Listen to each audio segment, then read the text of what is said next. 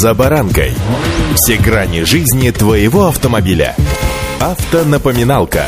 Комментарии экспертов. Советы по обслуживанию автомобилей в программе «За баранкой». В этот непростой для страны и мира в целом период, когда, на первый взгляд, э, все можно было бы охарактеризовать как э, в той песне поется «Выхода нет», я бы не стал сгущать краски. Да, произошла переоценка многого и многих, и все больше людей перестают жить иллюзиями, строя свое будущее на реалиях сегодняшнего дня. То же самое и в мире моторов. С вами Забаранка Александр Карпов. Здравствуйте. Автомобильные факты.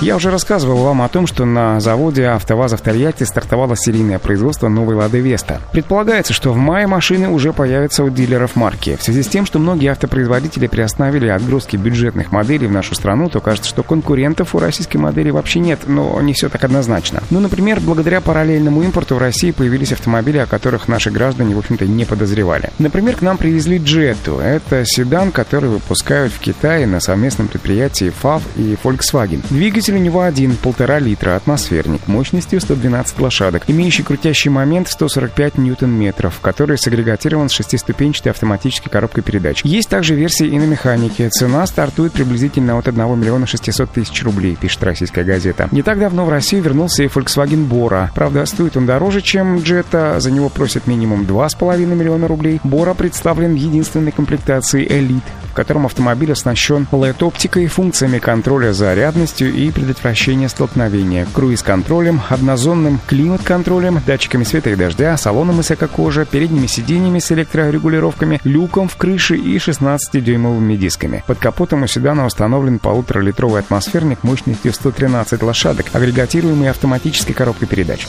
Автомобильные факты.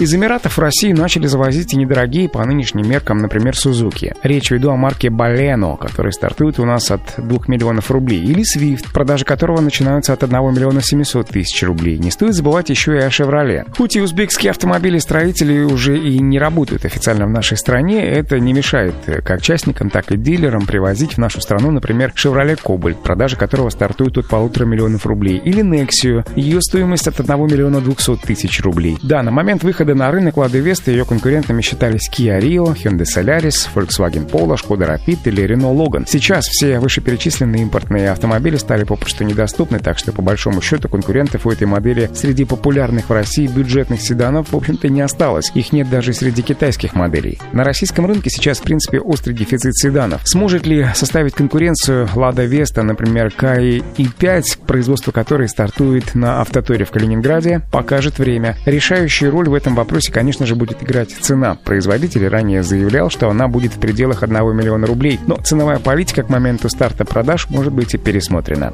Удачи! За баранкой!